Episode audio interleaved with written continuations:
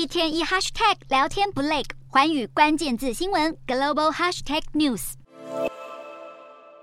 俄罗斯瓦格纳佣兵首领普里格金兵变未遂，下落引人关注。但就在他草率撤军数天后，白俄罗斯总统卢卡申科出面证实，普里格金已在当地时间二十七号抵达白俄。消息获证实前夕，航班追踪应用程式显示，一架与普里格金相关的商务机，二十七日现踪俄国罗斯托夫州后，随即飞往白俄首都明斯克下降落地。外界普遍认为，这名曾为俄军冲锋陷阵的佣兵首脑兵变失败离境，形同流亡。反观张开双手接纳他的白俄总统，现在倒是开心得很。卢卡申科召集文武官员发表演说，自豪地讲述自己是如何斡旋阻止一场俄国流血冲突爆发。他爆料，电话中的普里格金已经接近。半疯狂状态，多次爆粗口，而自己花费好几个小时才成功劝阻瓦格纳进军莫斯科。接着，卢卡申科还声称是俄罗斯总统普丁主动寻求他协助，他因此建议普丁不要急着粉碎叛军，要手下留情。卢卡申科表示，当时自己已下令军队进入全面的战备状态。然而，演说完毕后，卢卡申科与白俄将领会谈，似乎也透露了接纳普里格金的背后原因。